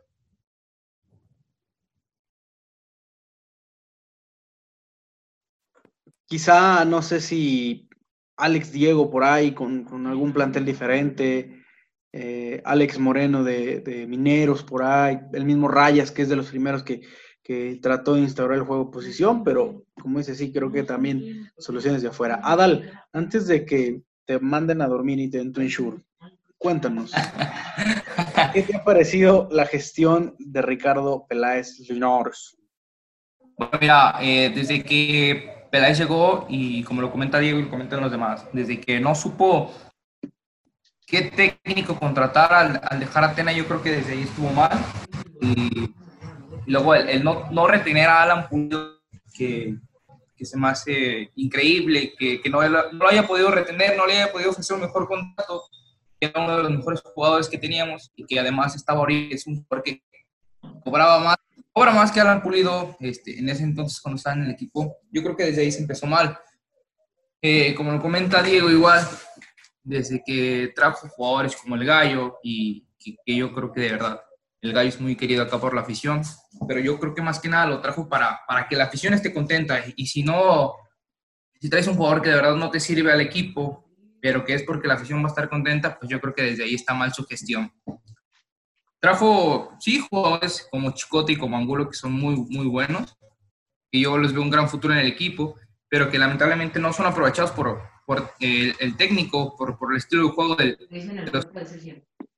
yo creo que hasta el momento yo le pongo una, una tacha a la, a la gestión de, de, Ricardo, esperando que pues mejore, ¿no? Porque también igual eh, cuando se fue a buscar refuerzos creo que no se trajo lo que verdaderamente necesitábamos y yo creo que, tendría que, la, gente que le asesora, yo creo que también tendría que ver esa parte, de ver qué, qué jugadores son, son necesarios en la plantilla, qué jugadores sobran y ver qué puede pasar, ¿no? Digo, hasta ahorita yo creo que es una mala gestión hasta ahí, pero pues esperemos que, que, mejore, si no yo creo que lo, lo mejor será que, que, tenga que ser... Daniela Mezcua. Bueno, creo que sigo la tónica general de todos. No, no me gusta Ricardo Peláez como, como director deportivo. Creo que no ha logrado los, lo que se esperaba de él cuando se contrató. Bueno, lo que esperaba la afición en general. Creo que simplemente está perdido. No, no sabe realmente qué línea seguir en Chivas. No sabe qué hacer exactamente. Supongo que tiene una idea que él mismo se imaginó de lo que es Chivas, mas no sabe lo, que él representa el equipo y las necesidades que tiene el equipo. Porque a la hora de fichar, tienes que fijarte lo que le falta al equipo. Y Ricardo Peláez trayendo a, a Gallo demostró que no sabía lo que le faltaba al equipo. Tal vez le faltaba un poco de populismo su imagen. Trayendo a Víctor Guzmán pensando que es un creativo pensando que podía ser el organizador del equipo, que me parece que, bueno, pues cada quien, y seguir con esa idea tan arcaica de decir, es que yo no traigo entrenadores que no conozcan el medio. Chavo, yo puedo ver partidos de la Liga de Portugal y Kazajistán. O sea, no es el 2020. O sea, puedes ver al entrenador que, sea y el entrenador se puede informar del equipo que va a llegar, su cuerpo técnico, las personas que trabajan allegadas a él. Si yo voy a, si me van a contratar un trabajo a mí, me informo claramente de lo que, de lo que trata. Obviamente no lo voy a aceptar a ciegas. Y es lo mismo un entrenador, oye, me llegó una oferta acá, voy a estudiar qué es. Si el equipo se interesó en mí, tal vez estoy adecuado a las necesidades que tiene el equipo. Y Ricardo Peláez, pues, contrató ratificó a Tena, que fue su primera decisión. Eh, no sé por qué. Tena le debe un contrato a Chofis y a Pulido. Luego trajo a, a Bucetich, no sé por qué, y lo mencionó Ricardo. El único equipo que tal vez ha sido uno que ha dominado con balón en su carrera, el único que ha dirigido, es Potros Nesa hace 30 años. Ya de ahí en más, lo, los demás equipos han sido un perfil distinto al de, al de Chivas de dominar con balón. Y teniendo a Almeida en ese preciso momento en el que no teníamos entrenador, Almeida que estaba desocupado, entre comillas, porque había sido eliminado del MLS back, luego teniendo a Heinze desempleado, Luego, si no me equivoco, no, no sé qué, San Pauli ya tenía trabajo. Pero de todos modos, teniendo esas opciones como Almeida y, y Heinze, y no las traes porque Almeida lo entiendo, pero Heinze, pues, no conoce el medio. No, pues, no, no sé. Eh, la verdad, Ricardo Peláez y Ricardo Peláez Jr. me han dejado mucho que desear y no sé, yo creo que su asesor es Aries Soccer, que le mando un saludo, pero sinceramente no, no sé qué decisiones ha tomado y por qué. Yo creo que la gestión de Ricardo tampoco es buena. Es cierto, es muy diferente el gestionar una plantilla como Cruz Azul, una plantilla como América, donde tienes un presupuesto para empezar mucho más elevado, donde puedes ir a buscar a Sudamérica cualquier jugador, no importando quién sea. Eh, creo que por ahí, eh, pues desde ahí como que empieza erróneamente el, la gestión. Estos fichajes de fan service, eh, sabemos que Ricardo es alguien que le interesa mucho su imagen con la afición y con los medios. Entonces, si yo traigo al gallo, voy a quedar bien con, la, afición, porque ¿por qué dejaron ir al gallo? Y que por qué esto y que por qué el otro, cuando... Eh, bueno, es, otro tema. Con los medios, siempre el, ser muy frontal, el dar declaración cuando hay que dar, el salir y dar la cara, el que poner mano dura que porque pasa el tema de la fiesta, que porque pasa esto, que el otro, que las multas y tal, eso termina agradándole a los medios de comunicación también, ¿no? Porque da esta imagen de que no, aquí se va a trabajar y tal y tal y tal. No sé si Ricardo se deja influenciar por los medios de comunicación también. Cuando llegó Matías, ¿se acuerdan qué pasó? ¿Se acuerdan cómo le gritaron afuera del palco en aquel juego de Copa? Che, sí, contra Morelia. o sea. Y ahorita que tocas ese tema de, Almeida, me acordé de un periodista que no quiero decir su nombre, pero yo creo que Saludos a Alex. Exactamente. Eh, bueno.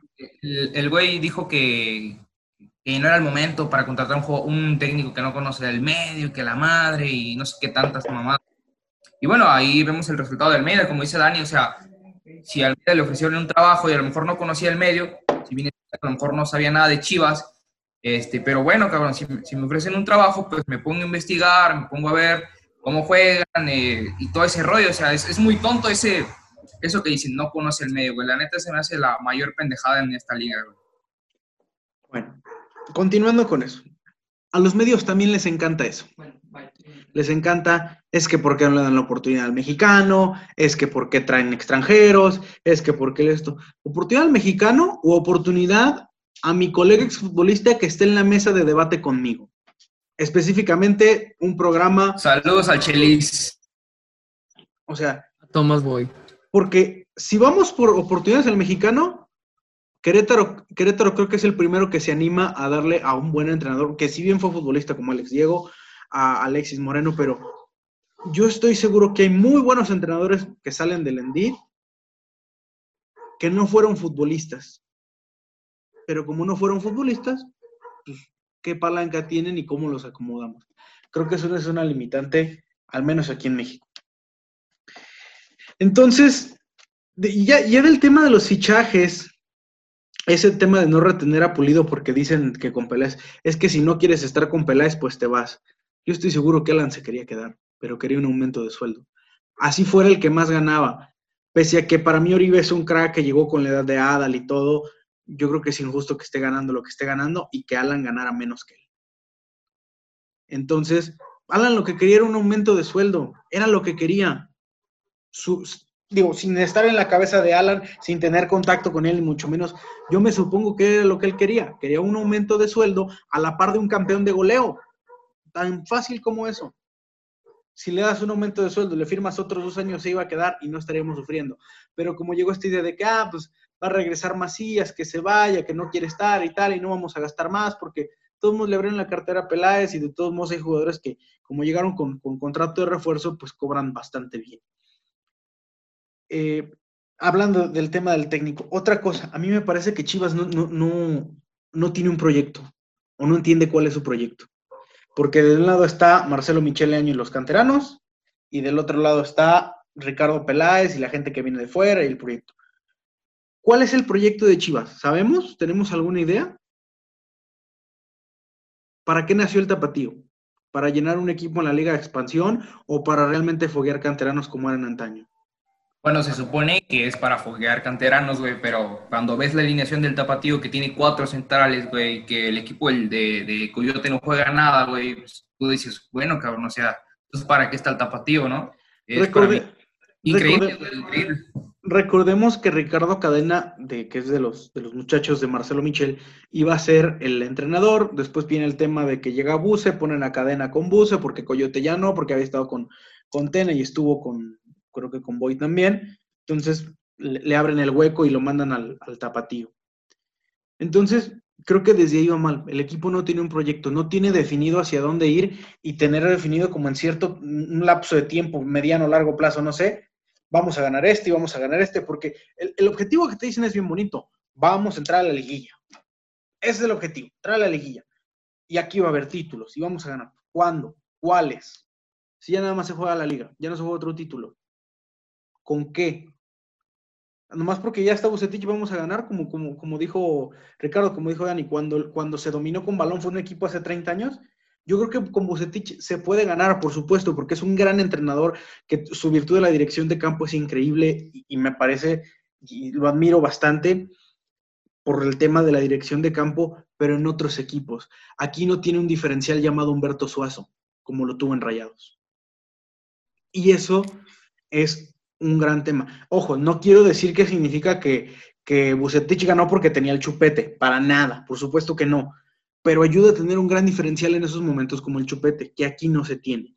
Entonces, creo que el equipo está perdido, y, y no en el sentido de que ya se va a ir al despeñadero y nos vamos a morir todos, no, en el sentido de que no hay un proyecto definido en el que creo que no empatan quizá las ideas de Marcelo con Ricardo, que deberían ser dos ideas empatadas de yo te surto de jugadores de la cantera y tú los que vas a ir a buscar afuera son los que no podemos generar, los, los diferenciales, vamos. Los Charlie Rodríguez, los, eh, no sé, un portero que somos malísimos, los porteros, güey. un portero, Un central por izquierda. un central zurdo, este, creativo no porque tenemos, no sé, al- un, un 9, un delantero de apoyos que también se tiene en Chelo. O sea, quizá posiciones específicas, un extremo profundo como fue por Antuna, quizá otro extremo profundo por izquierda. eh, Bueno, para eso tienes a Chicote que es un lateral profundo.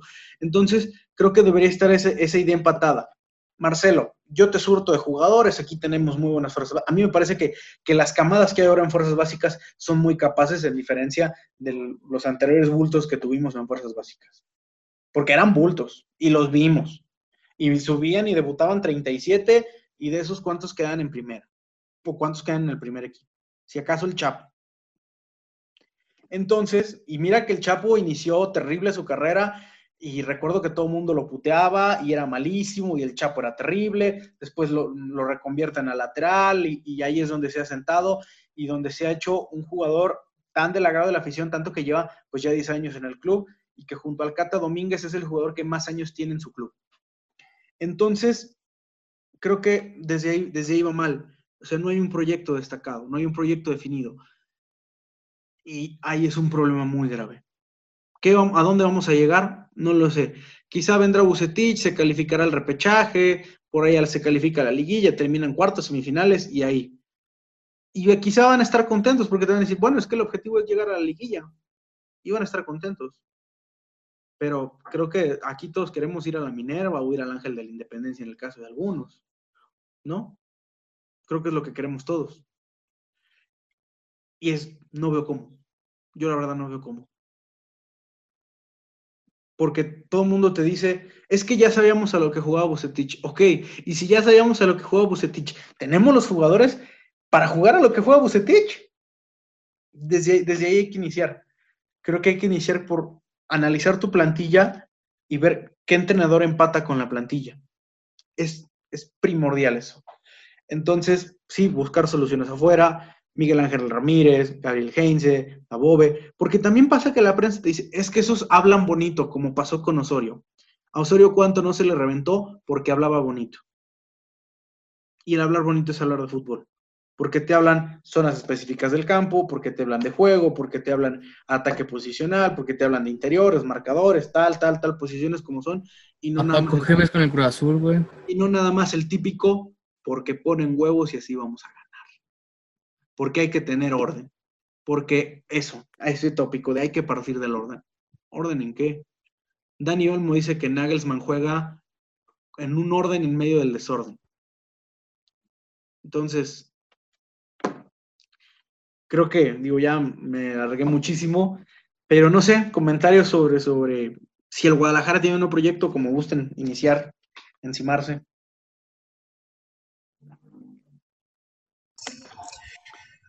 Yo creo que como tal no hay un proyecto, pero como suele suceder, y en especial en este deporte, a veces por suerte inician unos. Yo no creo que yo no creo que le pueda ir tan mal a Bucetich. Al final, creo que ha fallado en su única virtud, que es la dirección de campo.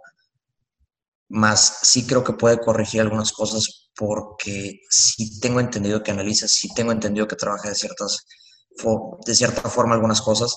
Aún así no creo que alcance. Y es decir, es un stopgap que vamos a tener que, que lidiar hasta que encontremos el entrenador ideal. Yo creo que aparte de todo lo que, lo que has mencionado de la falta de empate del proyecto de básicas con el del primer equipo, que es una estupidez, debería, las básicas deberían servir como, bueno, un abastecedor de talento para el primer equipo, no solo de jugadores, también de metodología sí. y, y entrenadores en algún punto. Me gusta la idea de tener un, un asistente institucional en los cuerpos técnicos pero pues bueno, depende de quién y depende de qué va a ser. Eh, ¿Cuál es la, verdadera función de, en su momento, Coyote y ahora Cadena con, con Buse? Eh, ¿Un link con, el, con la directiva o un link con las fuerzas básicas en el caso de los dos que trabajaron en, la estructura de, de, las subs, en particular en la 20? Eh, o te aportan en tema analítico, aportan en tema metodológico. ¿Cuál, ¿Cuál, es la función? Eso tampoco, no creo que ni siquiera alguien lo haya cuestionado en, en, alguna rueda de prensa. Y si sí, el, pendejo soy yo porque no lo busqué. Y, y pues bueno, yo creo que es muy buena idea en papel el tema de tener a alguien eh, perteneciente a la estructura colaborando con el, con el cuerpo técnico siempre y cuando tenga un apoyo materializable en, temas metodológicos, en tema analítico, en tema táctico sobre, todo. Y pues bueno, hay algunos entrenadores bastante interesantes en la cantera que no creo que vayan a ver la luz pronto del primer equipo y es una lástima. Y no necesariamente como el líder de la cabeza del, del cuerpo técnico, sino como un verdadero apoyo.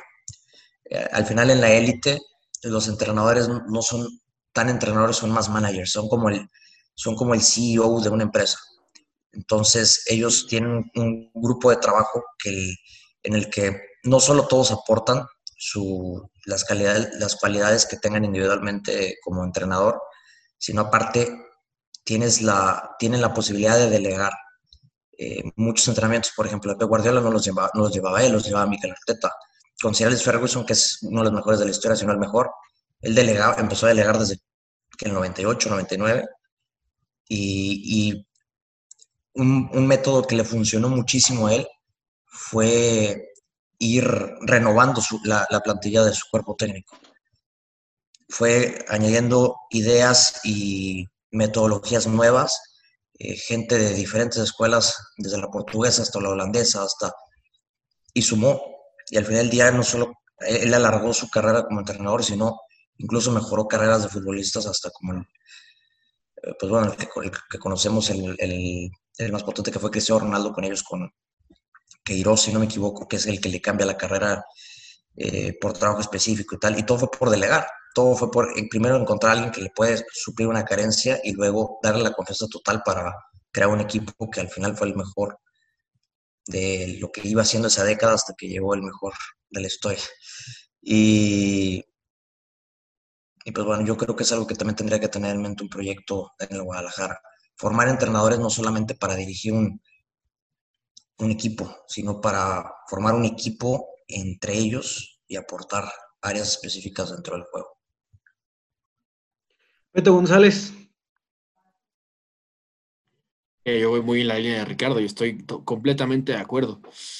Sobre todo por el hecho de que si hay roles claros en una estructura, y esto no solo es extrapolable a un club de fútbol, sino cualquier organización que quiera funcionar bien o de forma coherente, tiene que haber roles claros, tiene que haber jerarquías y sobre todo tiene que haber una comunicación lo más horizontal posible para que esos enlaces funcionen y entonces las intenciones de plantilla, fuerzas básicas, primer equipo, oficina, dirección deportiva, presidencia estén conectadas. Porque si no hay una sintonía, entonces un proyecto se desarma pieza por pieza y cada pieza va a volar para un lado distinto y entonces el proyecto va a explotar o simple y sencillamente no vas a tener un proyecto, que es lo que está pasando en Guadalajara, respondiendo a la pregunta de si hay un proyecto o no. Y no lo hay porque las decisiones que se, que se han tomado están completamente alejadas de la realidad y de las necesidades que tiene el club. Entonces, en ese sentido, sí tendríamos que estar pensando y, ojalá que, que, estas ideas lleguen al club y que al final haya alguien con la disposición y con la capacidad de buscar implementarlas o antes siquiera de buscar entenderlas, el hecho de tener muy claro que toda la gente que esté trabajando, entrenadores, cuerpos técnicos, preparadores, fisios, todos son una red, son un equipo, son un equipo que tiene que estar preparado para asumirse en escenarios de élite. Así sea la élite mexicana, que, es una élite al final de cuentas. Es todos estar conectados y preparados para asumir el reto que les toque en determinado momento. Pienso, por ejemplo, y, lo decía muy bien Ricardo, el, tema de Sir Alex Ferguson es, es fenomenal porque él es Tú mejor que nadie lo sabes. Es que, bueno, bueno, hay gente que sabrá más que yo, pero he intentado estudiarlo a fondo porque es un entrenador que se hizo un, un CEO, un, un coordinador, un, un, un, presidente, un mini presidente, que se encargaba también de entrenar al equipo. Y en ese sentido es, hay que pensar desde abajo en educar al futbolista y eso de uniformar el estilo y demás trae otros debates y, otro tipo de cosas que aquí no vamos a tocar, pero es por lo menos que las formaciones que tengan los futbolistas sean claras, que tengan bases académicas, conceptuales y, prácticas claras, para que cuando lleguen al primer equipo no sufran un choque que les impida rendir como se esperaría. Y eso también depende de un trabajo individual, de un trabajo colectivo, de entrenadores que sepan que cuentan con una red de apoyo, ¿no? El, el caso de Ferguson era muy representativo porque él tenía a Archie Knox desde el Aberdeen, en el 80, 83, desde Escocia incluso, desde antes, en el St. Mirren, y en el 98 contrata a Steve McLaren, y un contendiente era David Moyes. Ojo con eso, que no le gustó su personalidad y por eso es que no lo integra al, cuerpo técnico. Pero Steve McLaren fue el primero que empezó a llevarle sesiones de entrenamiento a Ferguson, porque fue el primero al que se las delegó y Ferguson tenía ya más de 50 años de edad, entonces se entendía por qué. Eh, luego vino Carlos Queiroz, también estuvo René Moilenstein, que es de escuela holandesa, belga y demás. Se fue, regresó, también regresó Queiroz. Luego también tuvo a Ryan Giggs. Es decir, gente que, si bien tenía una escuela previa, también se educó con él. Y en el Guadalajara ni siquiera hay una oportunidad de educarse de esa manera. Llegan bien educados los entrenadores, pero no tienen oportunidad de crecer, de desarrollarse. No hay un entrenador en el primer equipo que pueda jalarlos para para educarlos también dentro de un modelo metodológico, práctico, de una escuela teórica, un acercamiento al fútbol, a la táctica, a la pizarra. Y lógicamente, si no hay esto, entonces tienen aún menos posibilidades de salir al mercado como entrenadores. Y por eso es que también el pasaporte de un entrenador mexicano afuera se devalúa y, es, es mucho más difícil que lo contraten en una liga top en Europa, ¿no? Tendría que pasar a la República Checa, a Croacia, a Ucrania, y Ucrania es más top que estas ligas para darse a conocer y después tener quizá una oportunidad. Eh, Jack Spassi me parece uno de los mejores ejemplos porque ha hecho proyectos completamente underground, con equipos bien trabajados, bien dirigidos, que, al final van por logros de, de, un carácter más outsider, si quieres, pero es un estandarte. Y eso es algo que el Guadalajara no ha visto nunca. Y eso también te habla de que no hay proyecto, ni con jugadores, ni con equipos, ni con academias, ni con eh, juveniles, ni con entrenadores. Es decir, nosotros quizá tenemos una visión demasiado eurocentrista de lo que debe ser un club de fútbol, de lo que debe ser una plantilla de fútbol, de lo que debe ser una organización que se dedica al fútbol. Y a lo mejor estamos planteando cosas que en México ni siquiera se han pensado, pero hay que voltear para allá, porque un club que tiene las restricciones que tiene el Guadalajara, autoimpuestas, de tradición y demás, que, que lo hacen único en el mundo, es Y que no las vamos a quitar, nunca. que no se van a quitar porque son tradicionales, es Claro. es dar dos pasos extra que los demás para innovar, para ir adelante. Porque si no, este club va a rezagarse, la formación de, de chicos mexicanos va a rezagarse, la formación de entrenadores mexicanos por el estilo, y todos vamos a perder. Si pierde Chivas, pierde México. Esa, esa es una realidad.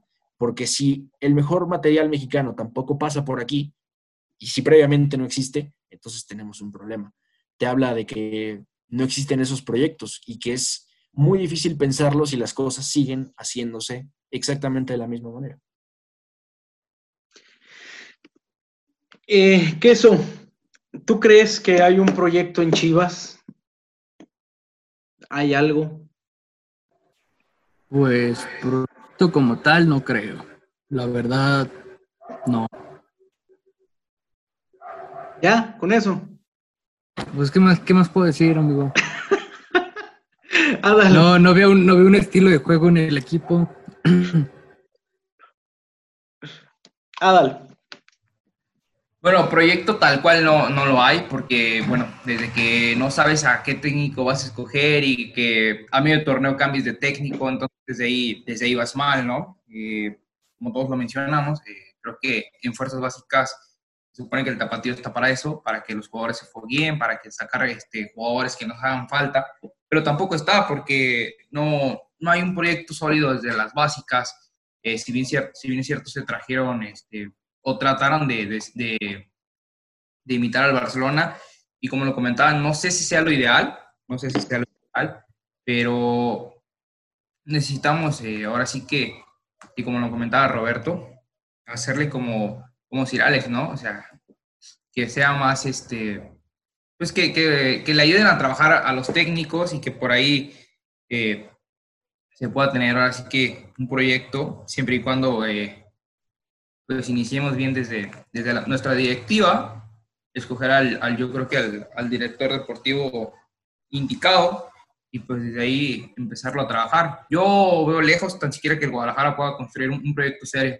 Creo que la, la última vez yo creo que fue cuando teníamos a, a Matías, que era que un, un- un gran trabajo que hacía, pero bueno, no sé si el Guadalajara pronto pueda tener un, proyecto serio. Diego Morales, No, pues este disque proyecto me parece que va muy mal encaminado. Como ustedes mencionaban, eh, está el problema de la nula sintonía que hay entre el primer equipo, las fuerzas básicas, la directiva. Son como eslabones que, no- que deberían estar unidos, pero están uno por su lado, girando, girando y girando, pero sin estar encajados mutuamente. ¿Qué provoca esto? Que los fichajes que hace Peláez no tengan sentido alguno, que se estén generando futbolistas sí con talento, pero sin cabida en el primer equipo, que porque no son necesarios, que por sus, que sus características que necesitamos realmente no se están formando adecuadamente. Y además la tradición que tenemos siempre nos limita, porque el jugador mexicano pues tiene la característica de un mexicano, ¿no? De, a fin de cuentas, de que no solo el jugador, sino todo el proceso de formación de que muchas veces pasa por problemas ajenos al fútbol, ya que sabemos de la conocida, los conocidos problemas de, al momento de las visorías, de las fuerzas básicas, de la corrupción que es latente en el sistema mexicano, de las actitudes mexicanas a veces cuando un, cuando un jugador joven se está formando, de que actitudes extracancha, extracancha que no le benefician en su formación, y si a eso le, le añadimos que son necesarios para nosotros y que además de ser necesarios, no estamos aplicándolos de la manera correcta, pues se está llevando al fracaso. Que tu única materia prima la estés desperdiciando, me parece que es lo más sublime que puede ocurrirnos. Dani Amezcua. Bueno, creo que no hay proyecto en Chivas y, y empezando por Peláez a la cabeza, creo que, que no es lo indicado. Se intentó hace no mucho con Matías Almeida, que si no me equivoco lo, también lo nombraron como una especie de manager, director deportivo, y recuerdo muchos medios que salieron a decir, no, pero ¿cómo Matías Almeida? Él es el entrenador, le están dando más cosas de, de las que puede hacer, es mucha carga de trabajo. Bueno, si le dieron el cargo era por algo y porque podía hacerse. Yo no creo que lo haya aceptado porque sí. Obviamente él era consciente de que lo podía hacer y que era lo, que más le podía beneficiar al equipo. Partiendo de eso, creo que Chivas, desde que está Jorge Vergara, ah, como, perdón, desde que está Jo- Jorge Vergara y ahí a se ha intentado hacer proyectos fallidos o el intento de, caso de La Volpe, caso de Néstor de la Torre con, con Chepo, que en su momento rindió bien, vaya, pero siempre hay una dinámica similar a la del fútbol mexicano de no saber qué hacer, de en seis meses voy a ser campeón, contrato a los mejores y lo que Dios quiera, pero es muy complejo. Y si te vas a eso y los trasladas a las fuerzas básicas también, hay que tener una forma de trabajar con ellos, una metodología, llevarlos a un camino en común de lo que quiere lograr el equipo. Algo como hacía el Barcelona en la Masía, que, que los formabas y encaminóse a encajar con la idea del primer equipo y empezando desde que estaba eh, Johan Cruyff, eh, eh, Luis Van Gaal, Frank Rijkaard, desde esas épocas ellos ya estaban trabajando y pensando lo que iba a venir y le dieron continuidad a un proyecto. Aquí en Chivas creo que a veces es un milagro que salga un jugador no solamente con talento, porque el talento está en todas partes, un jugador bien formado y un jugador concentrado. Porque es lo que mencionó Diego. Las características culturales de México no siempre favorecen a que las personas sobresalgan. Porque hay muchos jugadores que vienen de la pobreza y que a duras penas pueden ir a entrenar, no tienen dinero, es, llegan sin comer. Son jugadores que se les dificulta incluso su desarrollo físico durante una edad temprana, porque los niños comen mal, duermen mal. Es, es todo un mundo de cosas que terminan siendo un jugador profesional. No digo que todos, por ejemplo, dudo que Macías haya pasado por esas cosas. Muchísimos jugadores no, pero un grueso de la población y sobre todo de los jugadores probablemente pasaron por condiciones y no solo se ve en el fútbol, se ve en la vida misma de que los mexicanos no destacan por cosas ajenas a su talento. Y, se, y cuando se traslada al fútbol y a Chivas es cuando realmente te afecta. Pero la verdad, el proyecto que no existe ha fracasado y espero que un día haya un proyecto. Ya se me está cortando la voz de lo triste. No, ya te cortaron por el internet, güey, ya te mandaron a dormir. Mañana tienes que ir al kinder, cabrón. No tengo clase, mi profe le dio hueva, ¿ves lo que te digo? Balín, el profe Balín. La falta de disciplina, güey, se dice. ¿Con eso terminas, Dani? Simón. Pues sí, eh, totalmente. Creo que, como bien menciona Beto, no hay como esta estructura, y como menciona Ricardo, donde también nada más, no nada más se forman jugadores, sino se puedan formar entrenadores, se puedan formar fisios, donde sea todo, toda una red de trabajo. Porque es cierto, Chivas es el club más grande de, de, México y tiene esta exigencia de ir por el campeonato. Siempre estoy de acuerdo con eso. Pero parece que aquí todo el mundo tiene que llegar siendo ya de élite. O sea, aquí ya tienes que llegar comprobado y tal, cuando no, no creo que sea lo correcto. También tiene que haber un rodaje. Cuando se le dio el poder a Matías, yo fui feliz, fuimos felices. Todos hubo, hubo, mucha mala suerte eh, algunos torneos después del título, mucha mala suerte. Eh, pero bueno, eh, tristemente el proyecto no se dio por buen camino por factores extra entre disputas de directiva y, y, y, disputas con otra gente, pero bueno, eh, es lo malo. Ser... mencionó que quería que Matías fuera el Ferguson de acá. Es que él, él podía hacerlo. Es, es lo malo de, de, ser un club a veces tan grande. Y que chingue a su madre José Luis Higuera. Sí, pero es lo malo de, de ser un club tan grande. De Ya, que sí. se Sí. necesitan resultados inmediatos, de que si no ganas, no sirves, y sobre todo en una liga tan volátil como esta, donde en tres partidos te metes a la liguilla y si pierdes tres te vas de la liguilla. Es lo malo, de que a lo mejor no tienes la, la- no digo la comodidad, pero el tiempo de 38 partidos durante un año para poder ir asentando un proyecto, donde quizá puedes perder uno, empatar y, y ganar y tal y tal, pero si, si pierdes y el equipo continúa con esa idea de juego y continúa mostrándola, y, y toda la metodología que ves está funcionando. Y por hacer es el destino, porque al final el fútbol es un deporte y es un azar donde por más lindo que juegues y por más que estés encima del arco, en un contragolpe te agarran y terminas perdiendo, porque el fútbol es así. O sea, creo que son las formas de perder, y ayer lo decía Dani. Ayer no se compitió para nada. Ayer en tres minutos no. el América, el América nos hizo lo que quiso. Tres minutos. Con Matías se veía hasta perdiendo se veía un estilo. Y aquí ni eso. me acuerdo un par- el, el partido donde, donde nos quedamos con 10 allá en, allá en Rayados, en lugar de meter defensa, Nueve, ¿no? Nueve, Bueno, nueve. nueve. porque diez- Fueron a dos. met- metí, otro, metí otro delantero. Aquí te quedas con, a veces vas con 11 y avientan un doble pivote de dos, de dos recuperadores. ¿Para qué? No sé. Al Pero Gallo bueno. y a Pereira. La famosa bueno. expulsión por la mentada de madre del árbitro. Lamentada de madre, lamentada de madre, sí es cierto. Va a ser muy difícil, Ivana, y, y esperemos no tarde tanto este equipo en salir campeón porque no queremos que pasen tantos años todos aquí. Pero creo que sin un proyecto definido, sin tan, tan- tanto empate en las ideas de los que están ahí adentro, va a ser muy complicado. Y ojo, y, creo que son pocos los clubes en México que realmente tienen un proyecto bien definido. Pero bueno, ese es- será tema para otro día. Ya duró, duramos un chingo, casi dos horas, larguísimo, pero creo que con los monstruos que teníamos hoy, pues era muy válido tocar estos temas. Y esperemos nos acompañen más seguido. Ricardo, muchas gracias por, por estar aquí.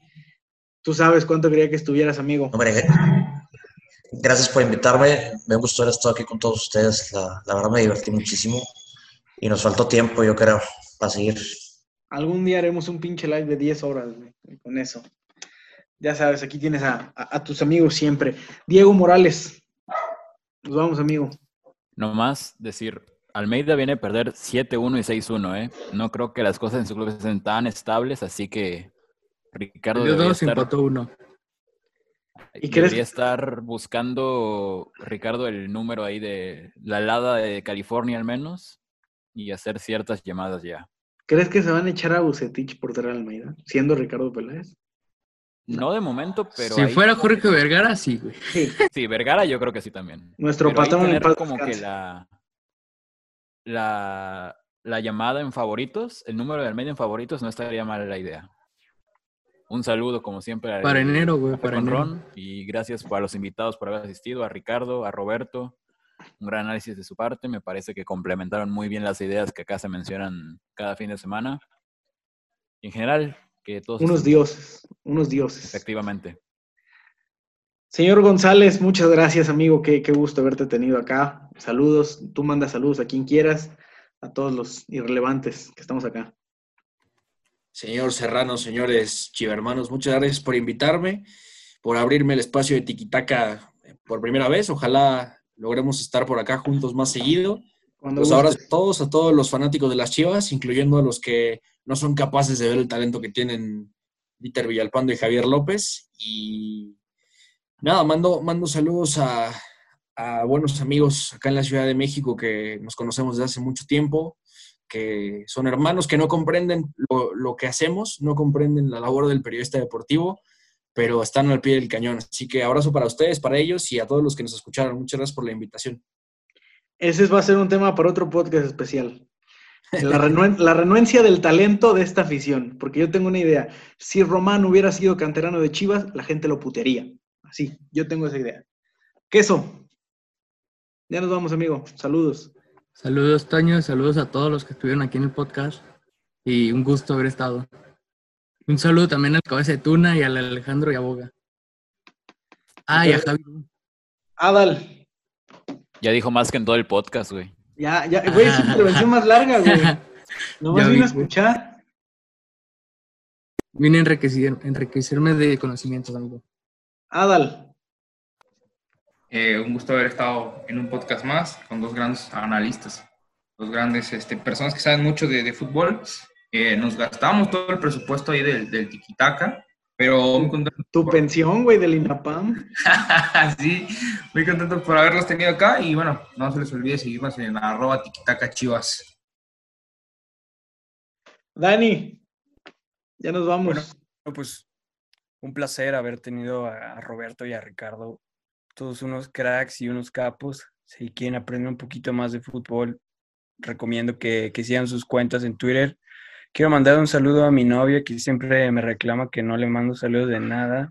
Me la hace de todos, de todo, pero quiero mucho, hermosa. Ya, bueno, este, le La quiero mandar saludos a, Ay, al Inge Cabeza de Tuna y al Alexito. Muchas gracias por habernos acompañado en este podcast y pa- vamos a ver cuándo viene otro invitado porque el presupuesto se acabó, gente. Ya no hay más. ya, no, pero van a ser pinches podcasts malísimos de 10 minutos porque ya nos acabamos el presupuesto. La luz del La internet. luz, güey, el internet. ni para el el- Zoom Pro ya tenemos. Para el Zoom Pro, güey. Ya va a ser la última vez que subimos al Oaxaca al cerro.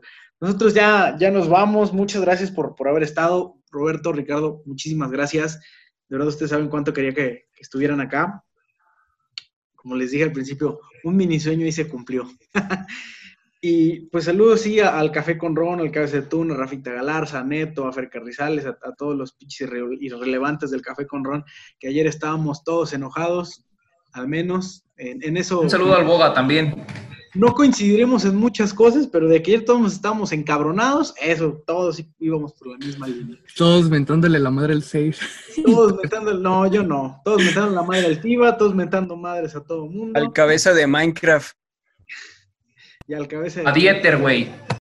Entonces, pues ya nos vamos. Muchas gracias por haber estado en Tiquitaca. Espero pon que llegue hasta este punto del podcast. Y si llegó hasta este punto del podcast, de verdad, muchísimas gracias.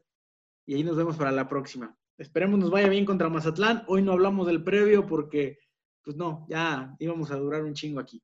Que pasen buenas noches, gente. Hasta luego.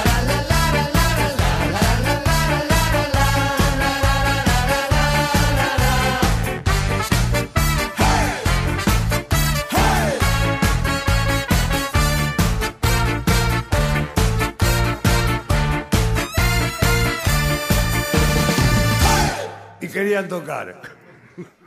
Váyanse a la verga, estos hijos de mil, remil, millones de putas, hijos de perra, putos mil años viéndolos y no valen una verga nunca.